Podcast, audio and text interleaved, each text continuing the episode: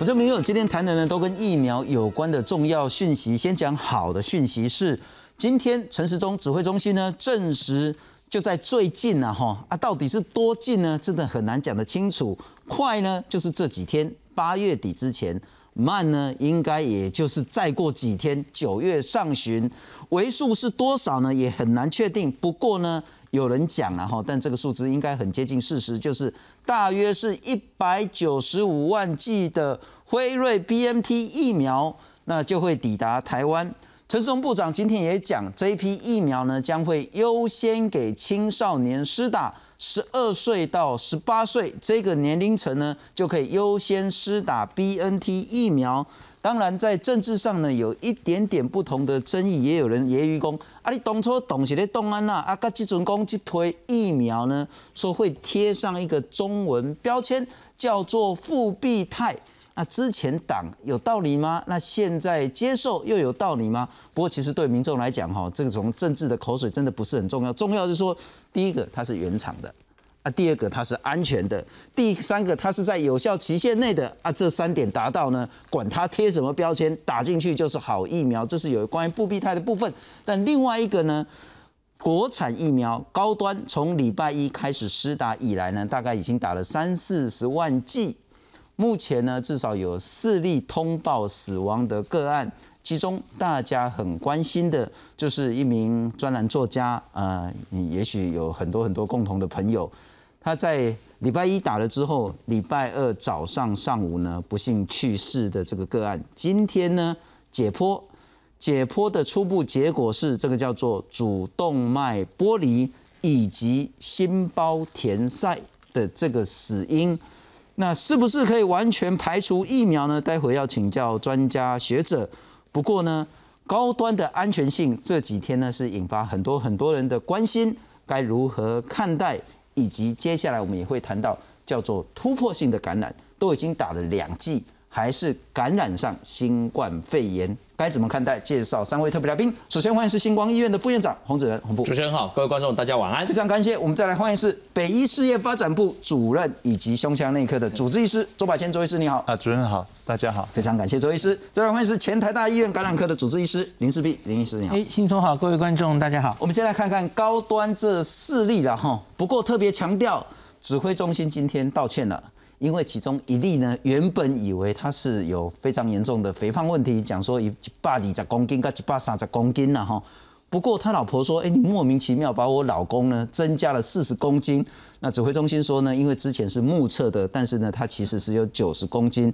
听起来就是一个单纯的一个误会。但很显然，九十跟一百二十，这是一个是不是也过度肥胖？以及它是一个稍微正常的这个体重，那该如何看待？我们来看看四例的通报死亡个案。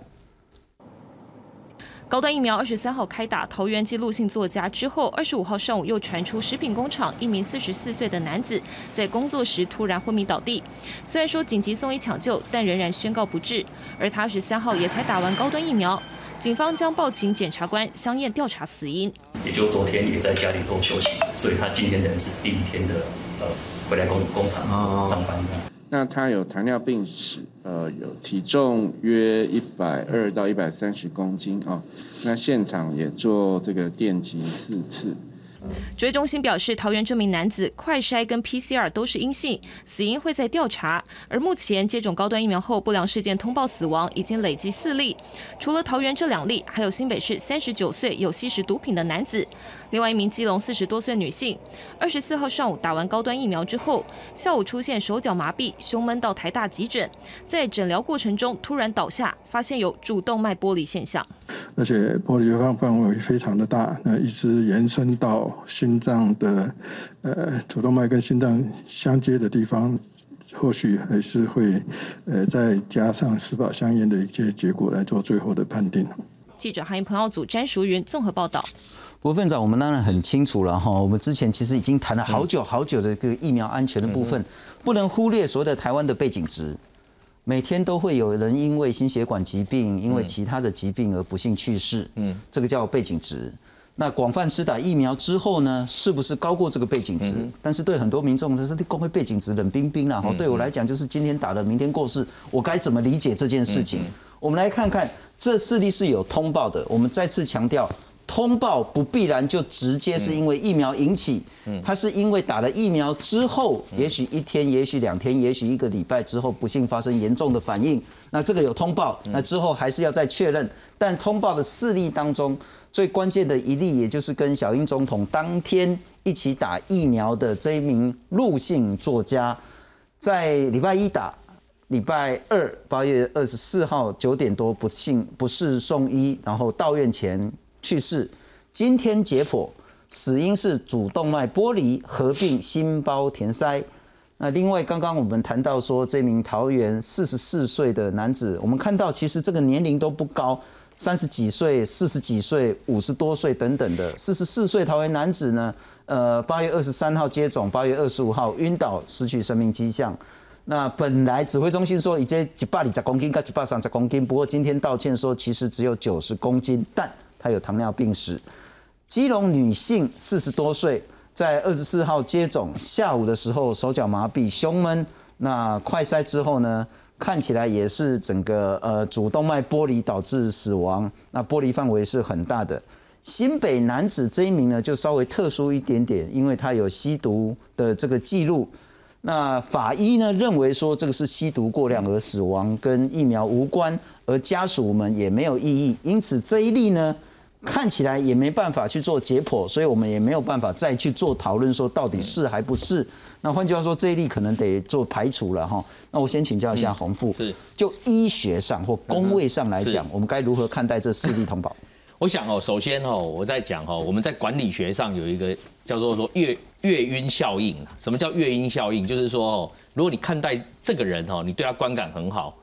哦，那你就什么都会把它稍微放大。你觉得他不好，其实他做的好的，你也会把它用最严格的标准去检视。哦，所以我想我们在面对这样的一个施打后的这个所谓不良的事件的一个情况之下，哈，我觉得大家要先避开这个所谓月音效应的影响，就是说必须用科学跟证据来检视。这个施打后的这些不良通报或者严重副作用等等这些事件，因为大家如果还有印象，我们在 A Z 一开始开打的时候的前一周，我们也是每天新闻的标题以及各个政论节目都在谈论 A Z 的猝死的一些个案等等，当时也不免会引起一些民众的一些感觉，那个是一种感觉，就是说，哎，好像好像这个打完会有可能会造成所谓的。猝死的这个风险等等哈，所以我想就是说，我们对高端的话，我觉得大家还是要秉持一贯的这种态度，就是说，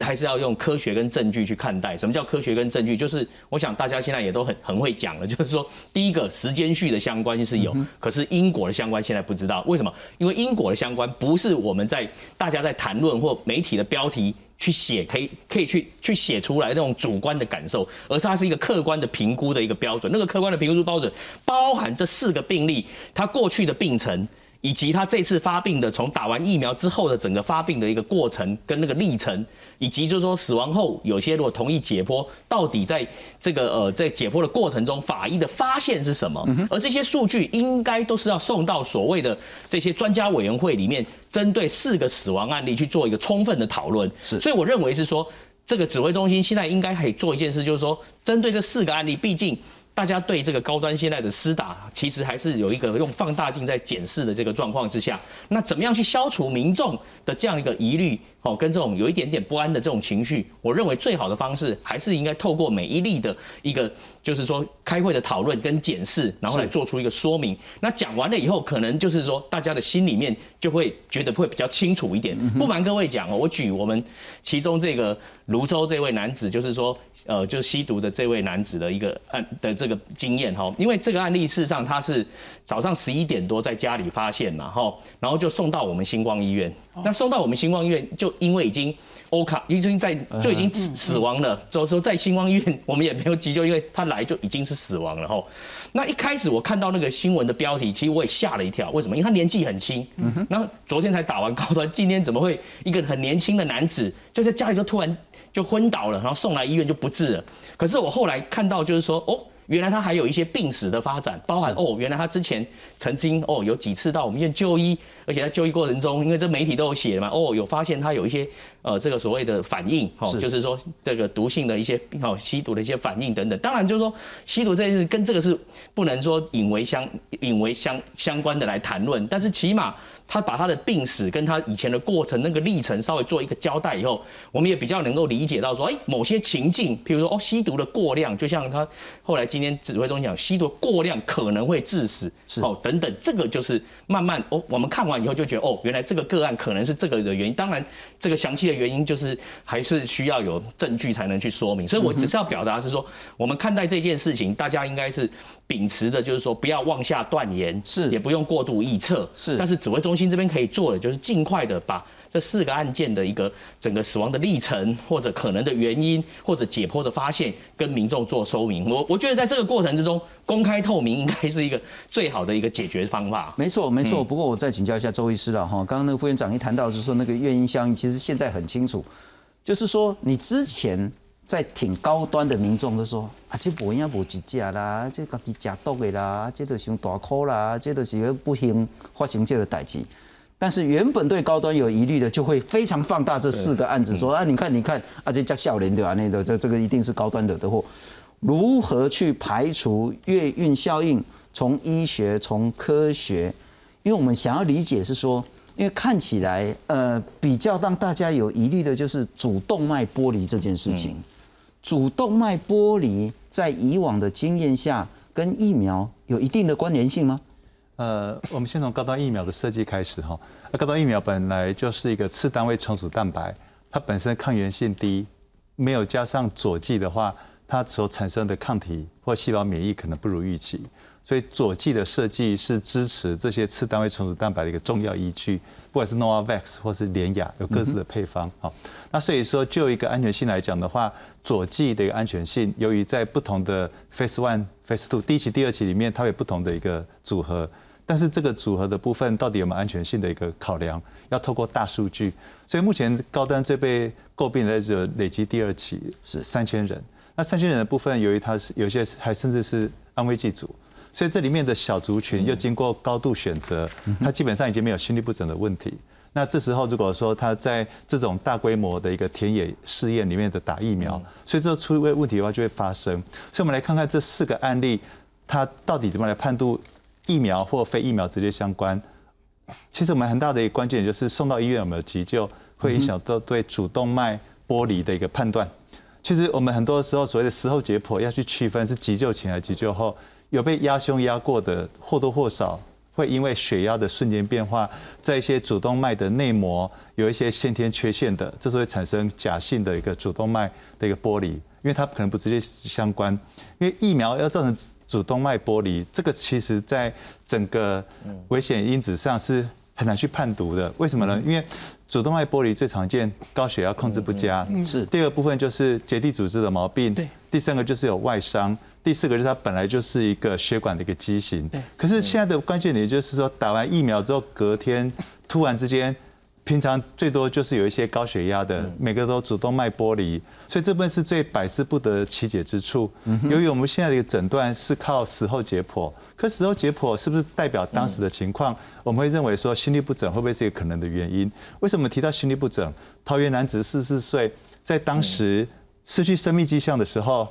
我这边引述的是新闻报道，有四次的电击。是我现在讲哦，四次电击这意义就不一样了。四次电极就要去查当时四次电极的时候，AED 自动急自动急救系统，它看到什么样的心率？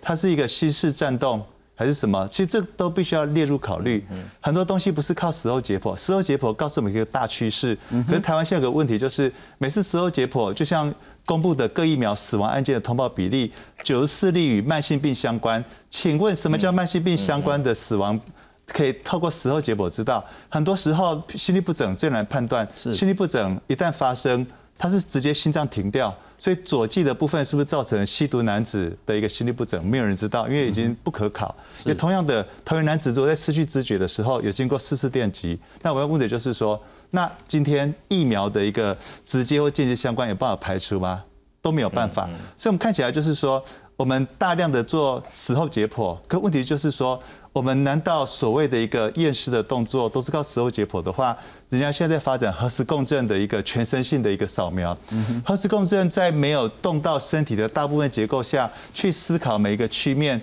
所产生的临床意义，或许就可以解答高端疫苗有多少的问题是来自于非。呃，非心脏相关，哪些是属于身体的其他问题？是因为其实国外已经对这种死后解剖已经开始讨论了。死后解剖面对的问题就是主观意识太重，法医说是就是非，法医说不是就不是，但是科学是要经过验证。影像的部分，在即使血液停止的情况下，核磁共振可以做参考。这时候针对这四个来做的话，其实我会觉得会搞不好不一样的结果出来。换句话说，要让民众更有信心，或是更排除一些疑虑的话，或许指挥中心要拿出更多的除了解剖的证据之外，恐怕在急救过程那些数据。不过我再请教一下周医师了哈，刚我们谈到那个呃所谓的本来被认为是一百二十公斤到一百三十公斤。后来证实说是指挥中心说错了，是只有九十，九十跟一百二在医学上是不同的意义吗？好，呃，我们先来看这张死亡通报的比例这个部分哈。是，其实高端目前的话，这个数据可能还是有点失真，这只是试打两天。那前面的 A Z 跟莫德纳都已经接近一个月了，只是因为打疫苗而牵扯在一起。所以这个九十公斤跟一百二十公斤的差别在于代谢症候群的差异。其实我们不是看体重，是看 B M I，B M I 更合理。BMI 之外，会去看它的胆固醇里面 HDL 跟 LDL，会进不去看它的 TG，会去看它平常这段时间所做的心电图有没有因为肥胖造成一些代谢症候群，合并一些心肌梗塞的高风险，或甚至去看看我们做过压力测试有没有睡眠呼吸中止。所以九十岁会猝死的一个情况下的话，会跟一百二十岁完全不一样，因为它的一个运动耐受力九十岁会比一百二十岁来得好，所以平常运动的心肌缺氧会不会那么明显。也同样的，如果说他发现运动不会有大量的一些血压的一个增加或下降的话，血管所受到的一个剪力会减少，所以主动脉剥离的几率应该相对下降。所以我们一直在看这一个所谓的一个呃一九十公斤的这位呃这位病患，他到底在当时的心律不整是哪一种，以及送到医院的时候，当时血液有没有让我们看到一些。可能出问题的地方，是因为缺了第三期的临床试验，所以我们就变成说有一些明明有可能可以借由调整疫苗的施打去降低临床风险的，却因为我们缺乏了这套预警系统，所以这一位工厂的一个呃一个病患是必须要去检测到医院的时候。到底血液留下来的一个结果有哪些部分可以作为我们参考？有些道医前死亡的大概就没有办法了，因为他已经都有太多的血液已经凝固。但是唯独这个四十多岁的女性以及这四十岁的男性，四十多岁女性由于她经过急救，所以她的一个主动脉剥离现象的这个部分是直接或间接或急救相关，真的没有人知道。是，不然的话真的疫苗。怎么这么年轻都发生主动脉剥离？平常没有症状，我觉得这个部分很难让我们去理清这个部分的一个直接因为，所以我看起来这中间还是要去确认直接死因跟间接死因。主动脉剥离可能是间接死因，但直接死因必须理清。了解。不过林医师，我也要请教您哈，就像刚刚周医师讲的很清楚的是说，这三个数字大概很难，就是说用那个第一直觉说，呃哪一个比较好，哪一个比较所谓的危险，不能这样子理解。嗯。第一个打的数量不一样，第二个打的时间长度也不一样。不过我们来看看 A Z 呢，这个我们统计是统计到八月二十五，也就是昨天下午四点之前的统计呢，我们是打剂次啦，因为 A Z 很多人已经打了第二剂了，所以这个统计我们就干脆说到底打了几剂，打了六百四十五万剂。我们再次强调，通报不代表跟疫苗直接相关，就是打了之后有发生反应的，它可能是别的原因，可能是疫苗，但通报了死亡是五百四十三例。如果我们用通报率，不是致死率哦，是通报率的话呢，是十万分之八点四。嗯，那莫德纳呢，我们总共打了六三百六十八万多剂，通报一百二十四例的死亡。那用这个数字来看呢，就是通报率是十万分之三点四。高端我们特别强调，这个是只有礼拜一、礼拜二到礼拜三下午的那个，总共打了三十五万多剂。那今天可能再多一点，可能快四十万的了哈。那通报死亡四例，可四例是不是真的算四例，或者是说吸毒那一例要排除？这个可能要再看认定。那死亡通报率就是十万分之一点一。那刚我们谈到解剖的结果，说九十四例跟慢性病有关，八例疑似肺炎，九例是窒息，四例是泌尿道感染等等的。理论上，这些除了慢性病我们在谈之外，像是那个窒息的啦、泌尿道感染，应该都可以排除了哈。但我们来看看打了疫苗之后通报死亡的这部分，六百四十例呢，就是 A Z 加上莫德纳，嗯。这就不包括高端，因为高端只有这几天。那这个数字呢，是在之前的统计数字。那百的大部分都是心脏疾病而死亡，两百二十一例，感染有一百例，呼吸道胸部的这个疾病有八十四例。我还是先请教一下林医师，我们现有的资料是否可以让我们稍微再厘清论断一下，不管是国产疫苗或者是国外的疫苗的安全性？呃，信聪，我们可以直接跳再下一张。我觉得下一张也很重要。下一张是分年龄的，是因为我们要知道现在高端开开打，我们看到的这几位都是四十岁、五十岁哈，好像相对打的年龄是比较低的。那大家就刚刚院副院长有提到，A Z 一开始是从很年龄很高的人开始打嘛哈，所以我觉得这个分年龄也很重要。刚刚信聪有跟跟我们讲 A Z 莫德纳。它每十万全部是大概是十万分之几嘛？那这个这个分年龄很清楚哦。你可以看到，哎，假如我们现在讨论的，我们这四例可能多半是落在，我们就当它是五十到六十四岁这一组好了哦。那之前 A Z 莫德纳就是这又是混在一起的啦。我觉得假如分开可能会更清楚，而且要跟国外比较嘛吼。那然后这个大概就是十万分之二点六。那我们还有一个三十几岁的，我就用零点七到二点六。那假如现在因为高端已经是这是十万分之几，了解。我们现在打了三十五万，所以乘起来，假如只以 A Z 跟莫德纳的大概这个年龄的，我们之前发生的背景值，那大概就是二到八例，打了三十五万可能会有。因果关系是另外一回事，可是大概 A Z 莫德纳的状况就是通报了二到八例的死亡。那当然还有时间的因素还没有考虑哦。现在我们才打完三天四天，对，这个其实都已经是刚刚周医师有提到哈，累积一阵子了。是。那所以我觉得这个就是我们可以看的，它到底有没有比背景值高？那之前指挥中心一直有说用自然死亡，就是我们之前这个年龄的人。任何所有的死因用那个当背景值，我其实一直我在节目上有跟大家讲，我觉得不太能这样，因为有一些是非自然死嘛，哦，然后有一些是病死，这些人其实都是好好的去打疫苗的，有活动力的，哦，所以我觉得要看猝死啊。那我我自己一直觉得这一次疫苗施打以来，从我们刚刚看的这些资料，我我其实蛮同意周医师说的，我觉得不是很细节的跟我们。好好澄清这些人到底死因是什么？特别我觉得就是 A Z 的那一阵子，是那 A Z 阵子，我觉得真的是对社会造成了蛮大的环打的一个风潮。那可是我觉得我们没有很好的。跟大家好好的说明，那可是可是 A Z 因为它是全世界已经打了这么多，所以我们其实很有底气帮他说，不太有可能是为什么只有台湾人会看到那么多，就是多余的死亡，可是国外没有看到。是，那可是问题是你现在高端就是只有三四千人用过，哎哎，连对照组不止了那所以你就没有资料，那我觉得它终究是一个新的。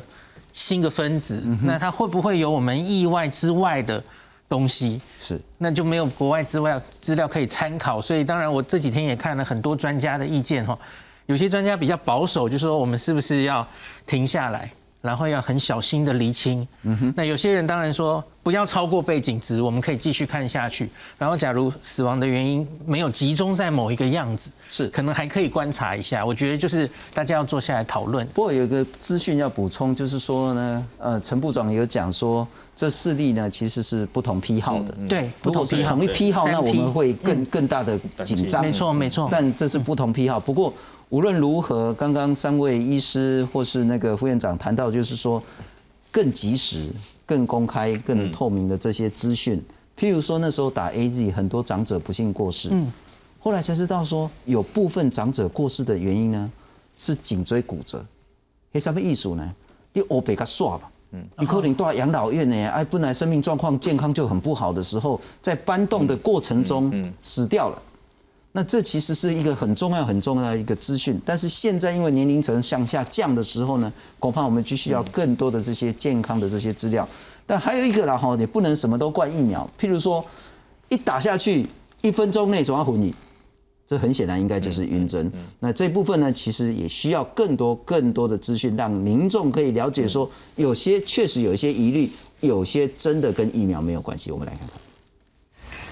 国内高端疫苗开打后，陆续传出民众施打后出现不良反应。二十六号上午，彰化一名二十多岁大学生在接种高端疫苗后出现四肢瘫软无力的症状，被紧急送医。休息的时候一开始是没什么问题的，不过就是休息完大概二十分钟左右，快要离开的时候，他人就显得比较虚弱无力，然后他表示有点那个头晕的现象，然后就靠在我们的卫生所的大门口。那我们的那个护理人员就赶快来帮他做协助。根据院方的了解，应该是这名大学生二十五号晚间没睡好，再加上早餐没吃，出现晕针的状况。打点滴后，目前状况好转，但仍需观察。而基隆市一对年约三十多岁的夫妻，二十三号打完高端疫苗后，从二十四号傍晚开始到二十五号晚间出现四肢无力等身体不适的症状，两度前往医院就医，第二度就医，院方为求谨慎，留院观察。根据指挥中心最新的统计，高端疫苗二十六号共有十八例不良通报，开打至今共累计四例疑似施打后通报死亡案件，其中陆姓作家已经解剖完毕，另外三案仍待司法相验，并确认家属解剖的意愿。是陆姓作家的部分，目前的解剖的呃结果是主动脉剥离合并呃心包填塞的部分。时序上的关系会被民众当作因果性的关系，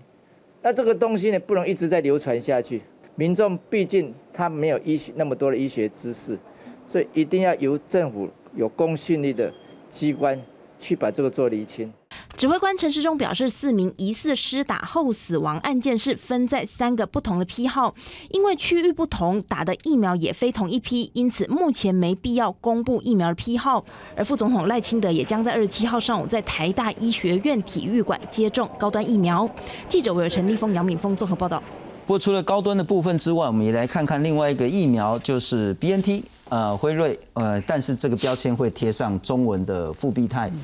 那包括郭台铭或是红海他们的说法，就是说呢，黑喜单 hold 不容易抢掉哎。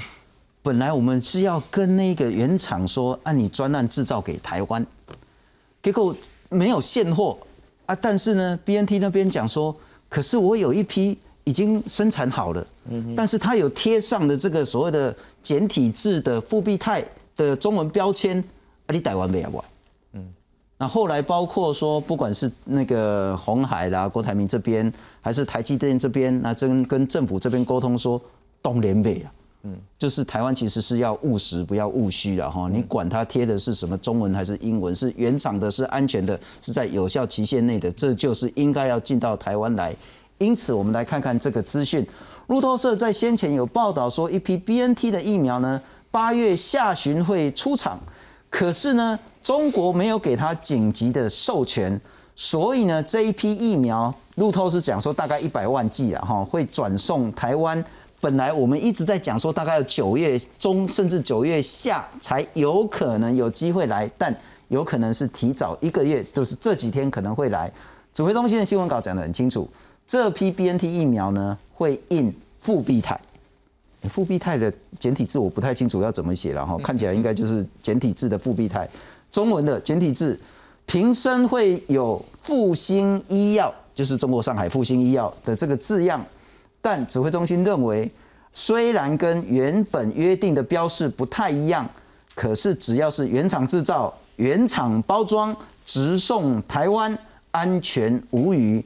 标签呢是可以弹性处理的，防疫是唯一的考量，这是更重要的资讯了哈。B N T 这一批进来之后呢，可以在十二到十八岁，大概就是国高中的这些年龄呢，可以打。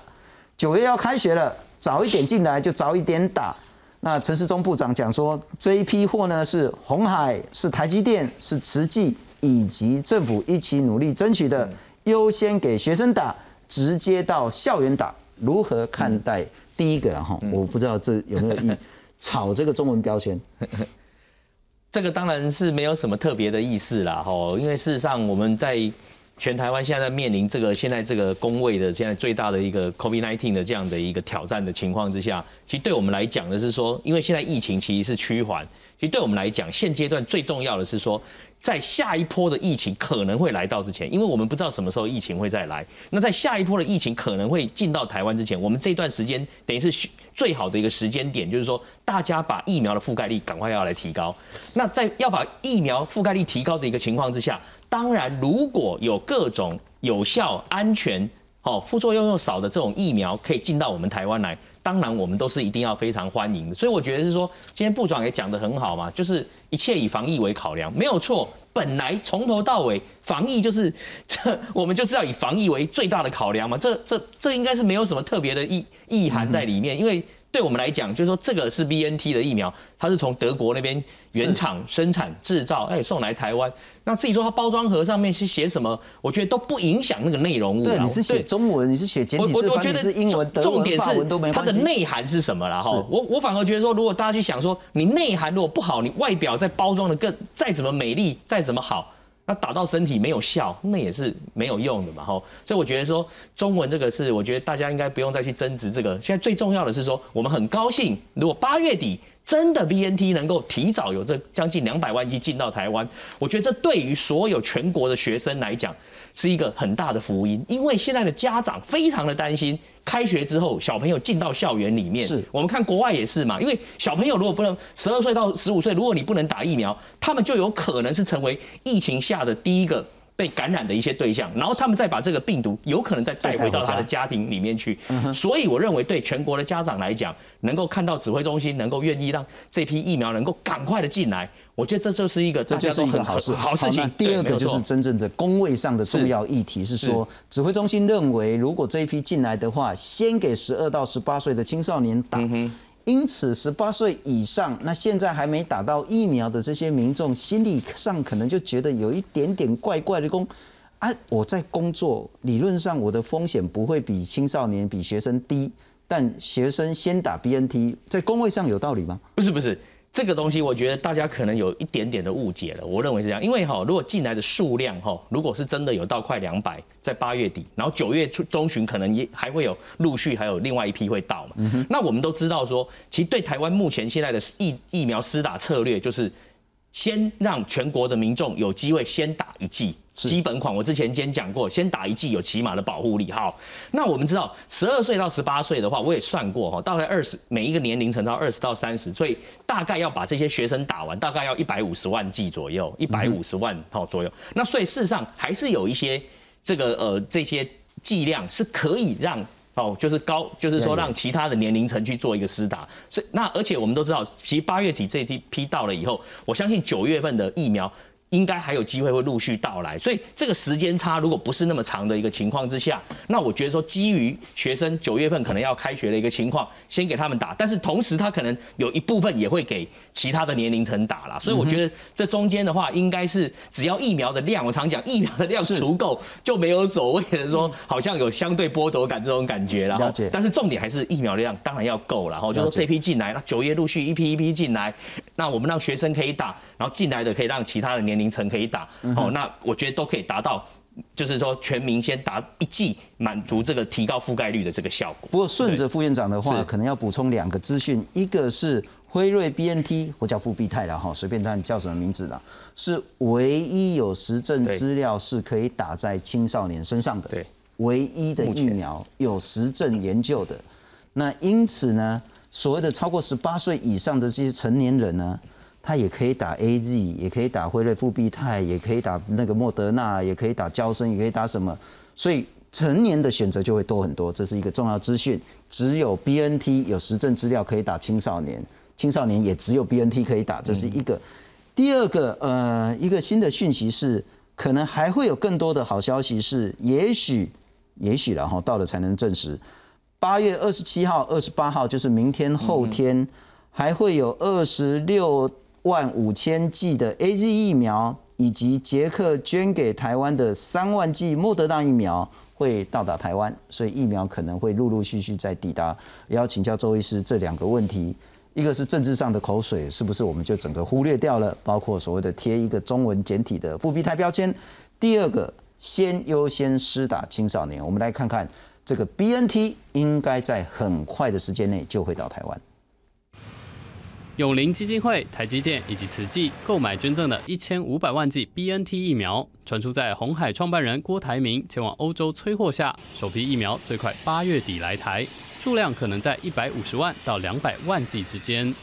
对于疫苗进一步的内容，尊重指挥中心的说明。郭台铭先生也表示，如何让疫苗更快、更多、安全的运抵台湾，是全民所愿。在多方对于大众有益的考量下，这次并没有受到太多政治力的干扰。疫情指挥中心证实，这批由中国上海复兴代理的疫苗，原本要销往其他国家，在积极争取下才来到台湾。所以外盒包装有“复必泰”字样的标签，不过还无法掌握确切的抵台时间。在标签里面，哈，它大概有相关的一些中文的字跟“复必泰”的字样。好，那不过哈，我们经过审慎的考虑，哈，在这段时间，哈，是防疫，哈，是我们唯一的考量。所以进来之后，还是要经过食药署的检验封签，哦，那确实有达到我们的要求，那才会开放来使用。国内专家则认为，疫苗是重要的战略物资，只要确认这批疫苗是原厂出货，就应该积极争取。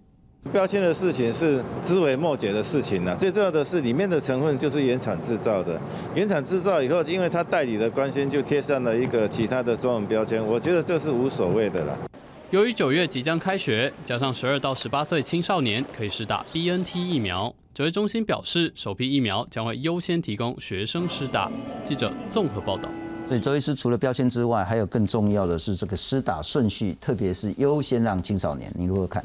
啊，我还是从两个部分来说明哈。呃，复必泰或者是本身 BNT 的制造有不同厂，所以这个这一批进来的话，我们还在问的就是说，跟先前在台湾的标准品比较。会不会有差异？因为这些跨批号的问题一定会影响到效力，所以说今天刚刚啊，我还是拉回去刚刚的一个弦外之音。今天如果高端在不同批号产生接近的死亡率。这就不是批号设计的问题，这是疫苗设计的问题，是这反而去正视哈。所以今天假如说 B N T，我们假设这一批在八月下旬生产的，通过严格的一个技术验证，所以它是一个货真价实，跟标准品一样的话，它很快会过关。所以在小朋友的施打问题就来了，因为十二岁到十八岁打疫苗，在新英格兰医学杂志已经很确认它的一个临床上的一个不良反应跟副作用会多非常多。所以这时候第一季施打会觉得看不出来，第二季可能就一堆人要放防疫假。所以我在想，指挥中心要给心理准备，不管是恐慌或晕针，或是相关的一些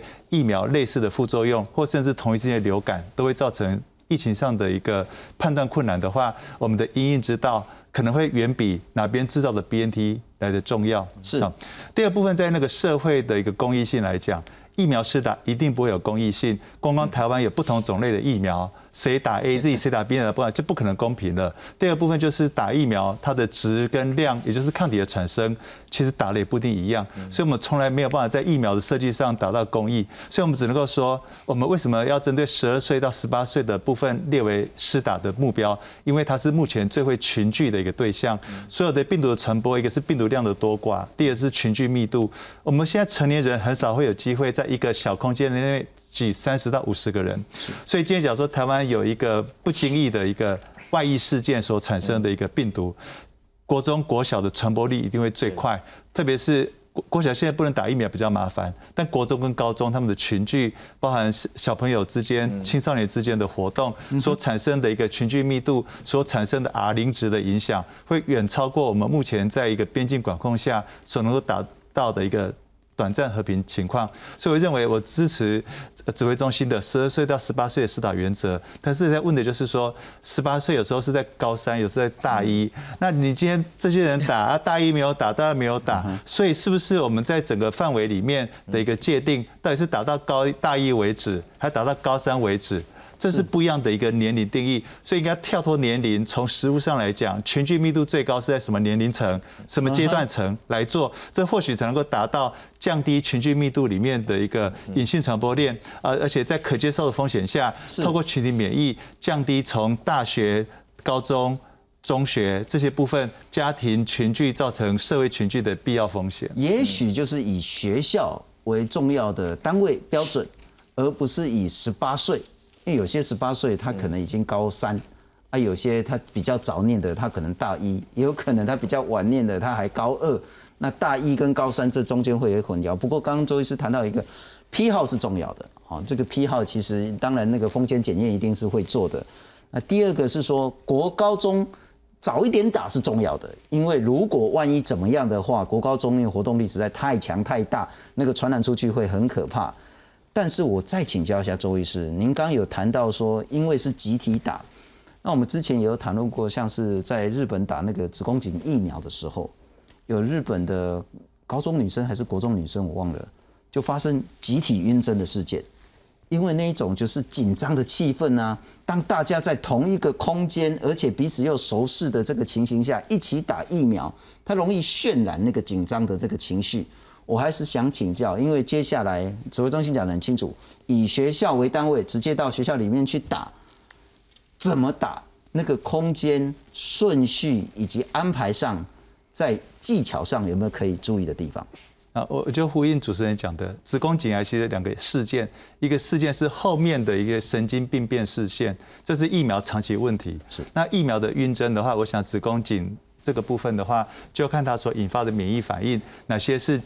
呃紧张相关，哪些是疾病相关。我们这一批的打疫苗，很多人打完之后来看胸腔科门诊，因为他觉得呼吸困难、胸痛、胸闷。那为什么会造成这种情况？是因为我们疫苗所产生的免疫反应，T 细胞、B 细胞，特别是有些抗原神经细胞，在疫苗的诱发下，它的活性增加。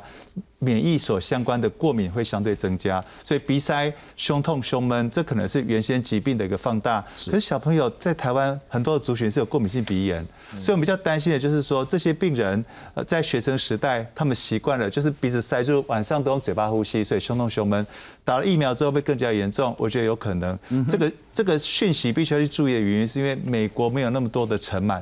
美国没那么多的过敏，所以美国人的过敏跟台湾的小朋友是不一样的。是，所以十二岁到十八岁在美国都呈现一个 T 细胞免疫所产生的一些呃过敏的症状加重的话，台湾会更严重。所以比较担心的就是说。整班整班的打，可能隔天很多人觉得呼吸困难的去求诊的话，我们是不是要在这个方面去做一些正确的卫教？譬如说有过敏史的啊，这时候不是因为疫苗会过敏，而是要去降低同时放大的一些过敏所造成的鼻塞的话，是不是要先吃抗组织胺？目前疫苗前的一个治疗是不建议吃退烧药跟普拉疼，是，但是没有证据显现不可以去阻断肥大细胞相关的过敏现象，所以针对过敏的小朋友，我会强烈建议先用一些。简单的抗组织胺来降低打完疫苗之后鼻子塞住、胸痛、胸闷、口干的一个问题。第二个部分，打疫苗之前，先务必对小朋友做好喂教。第一个，咖啡不要喝太多；第二个，多喝水；第三个，前一天好好睡觉；第四个，不要在期中考前后来打疫苗，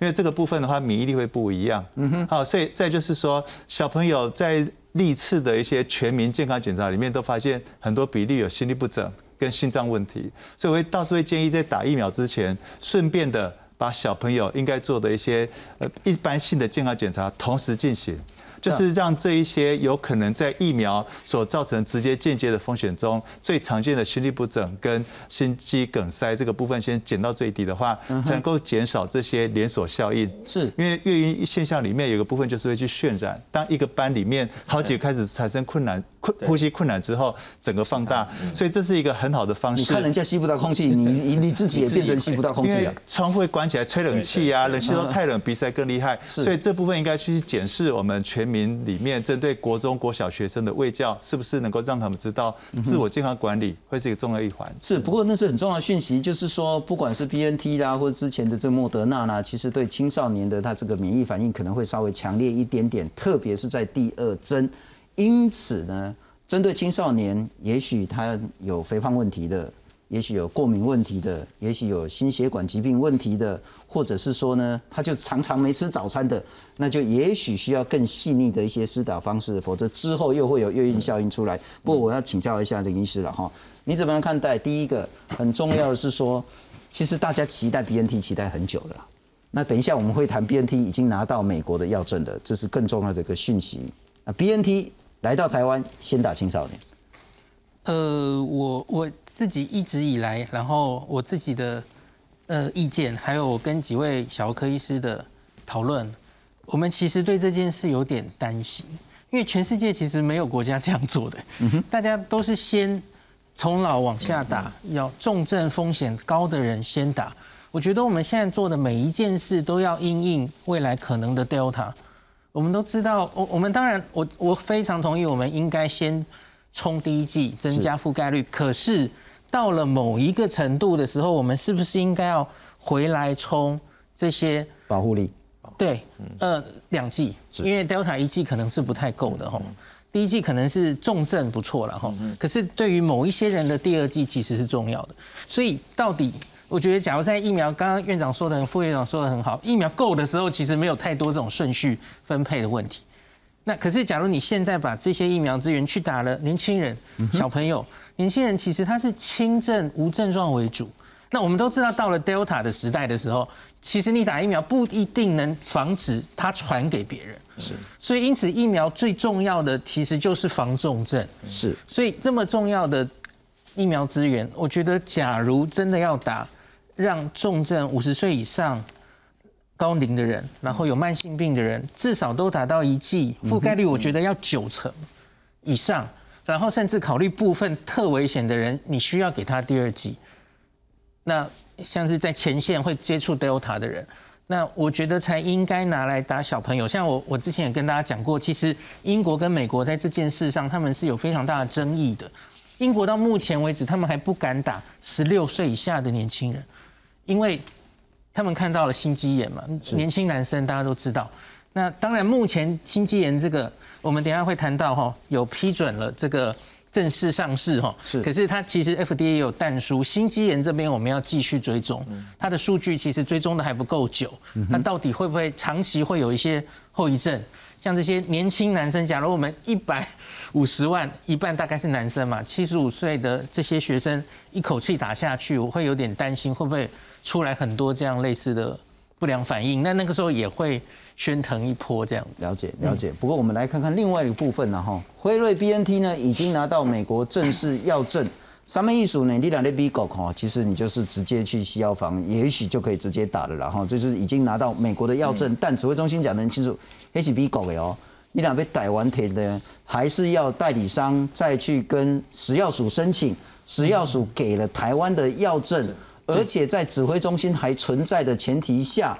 拿到这个 B N T 疫苗，不管你是台北市政府去买的，或者是你个人的基金会自己去买的，企业去买的，还是要中央统一来控管。我们来看看，美国 F D A 宣布说，辉瑞 B N T 呢，在安全性、有效性以及生产质量上呢，都符合高标准的要求，因此全面核准，只要是十六岁以上的人就可以直接施种。然后呢，辉瑞 B N T 怎么样取得全面的药证呢？它其实在去年七月的时候就开始做三期临床试验。那在美国、德国、阿根廷、巴西、南非、土耳其六个国家同步做，做了多少人呢？四万三千多个人。然后呢，在去年十一月的时候发表其中报告，说十四天之后保护力还有百分之九十四。美国的这个那个相关单位看，哦，还是受力较厚，所以给他 E U A。他是三期中做了这些人之后拿到 EUA，但他还是继续做三期。在今年四月的时候呢，最终数据说六个月之后保护力呢只下降一点点，还有百分之九十一。所以 FDA 再审，结果呢在八月的时候呢，就这个月了哈，就用最快的速度核准他的药证。那美国 CDC 说呢，百分之七十三的成年人至少要接种第一剂，其中辉瑞就占了百分之五十六。那原本呢，对疫苗这种 EUA 有疑虑的美国民众呢，在听到所谓的正式药证拿到之后呢，本来拒打疫苗的人有百分之三十的人会去打辉瑞 BNT，这是一个重要的资讯。我们来看看辉瑞 BNT 拿到药证对美国、对台湾会有什么影响，以及当然也谈到国产疫苗的三期实验研究。美国 FDA 二十三号正式批准辉瑞 BNT 疫苗提供给十六岁以上民众施打，成为全球首支从紧急授权升格为完全授权的新冠疫苗。The FDA approval is the gold standard, and as I just said, now it has been granted. Those who've been waiting for full approval should go get your shot now. BNT 疫苗取得美国药证后，即可和一般药品一样在市面上贩售，而我国药商也有意愿代理。不过，想进口来台，还得先过这个关卡。现在大家有人讲说他要来申请，那到底有没有得到辉瑞的授权？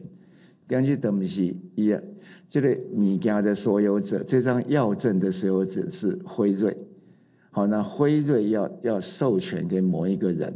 那他才能够来申请。那在目前 BNT 在这个哈，等于是台湾的一个销售权部分，那是委托给上海复兴。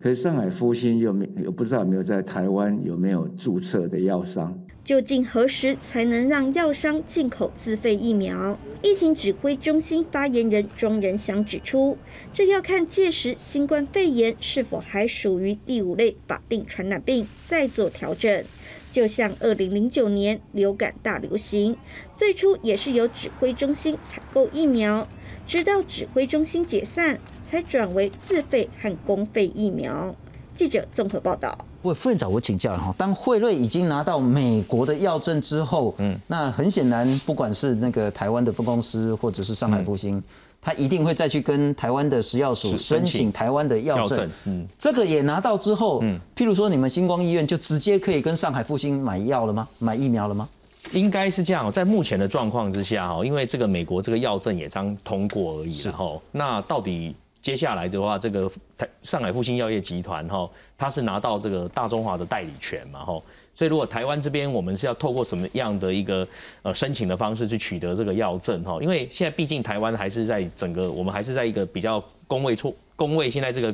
COVID-19 这个疫情还在台湾的一个情况哈，那所以情况有点跟美国可能有一点不一样。是，而且我觉得在美国他们通过这个哈，也要大家也要理解他们的背景跟台湾有一点不一样，就是美国是有一群人，他们就是坚决的。不打疫苗主义者这一群人，这犹豫论者了哈。这一群人到到有多少？有有九千多万呢。在美国人口里面有九千多万，因为在美国就是他们就是会有散播，因为政党很多的原因造成哈。所以在为什么拜登政府他一直很希望说这个。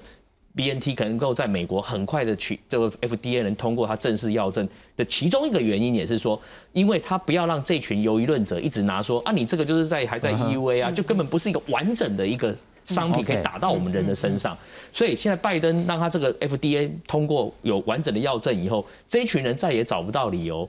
哦，能够不打疫苗，而且在美国，他可能就是说很多的公司行号，是，他就可以去购买这个有完全完整药证的这个疫苗，甚至请他们的员工要来打这个疫苗，才才有一些管理性的一个措施。所以基本上这个在台湾是有一点不，因为我们台湾现在状况是疫苗的数量不是那么的够，那美国不是，美国不要，但是数量够，只是他们的人就是有人就是不打这个疫苗。哦啊，当然我是觉得是说有看到 B N T 这个药证通过以后，这也揭示的是说未来在这个。后疫情时代的话，我想越来会有越来越多的这些疫苗哦，通过三期以后，应该还是有机会陆陆续续能够取得这个完整的药证。那也是这也是在告诉我们说，在未来的话来讲的话，让这个疫情的这个控制的话，慢慢要回到就是比较常态化的一个哦一个状况去这样。是是是，可能就会搞搞得很像流感疫苗一样，甚至搞到后来年年都得打疫苗。不过我特别要请教周医师这件事情，突破性感染。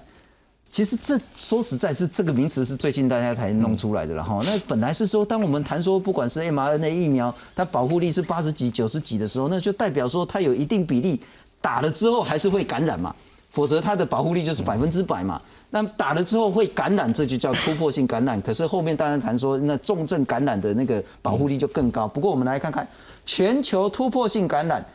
这个只是接了完整的两剂疫苗之后还是确诊，这个就叫做突破性感染。那台湾有没有呢？有，台湾从境外进来的突破性感染已经有二十例了，不管是 B N T、A Z、莫德纳、交生，甚至连中国国药的疫苗都有，就是打了两剂相关的疫苗还是确诊。那台大公卫系的陈秀熙教授他说呢？呃，一百九十二名境外移入的阳性个案呢，百分之八十七都是 Delta，所以我们最大的敌人现在还是 Delta。美国 CDC 研究说，五月到七月两个多月来，洛杉矶有四万三千个人确诊，其中百分之二十五四分之一是突破性感染。英国也谈到说呢，他们二十三万的 Delta 感染者呢，八分之一是突破性感染，因此有一个英国研究说，所谓的 BNT 辉瑞呢，在六个月之后呢，保护力呢会从八十趴降到七十四，然后 AZ 呢，在四到五个月之后呢，保护力会从七十七降到六十七。言下之意就是该打第三剂吗？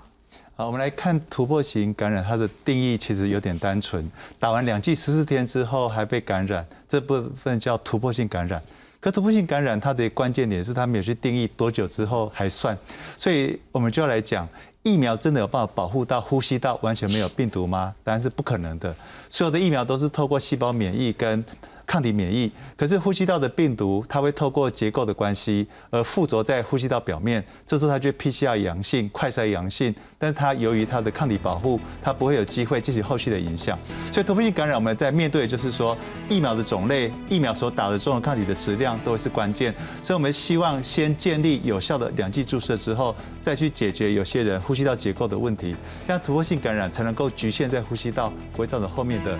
呼吸衰竭跟死亡是是是，至少只是在这边没有到肺里面，那肺就。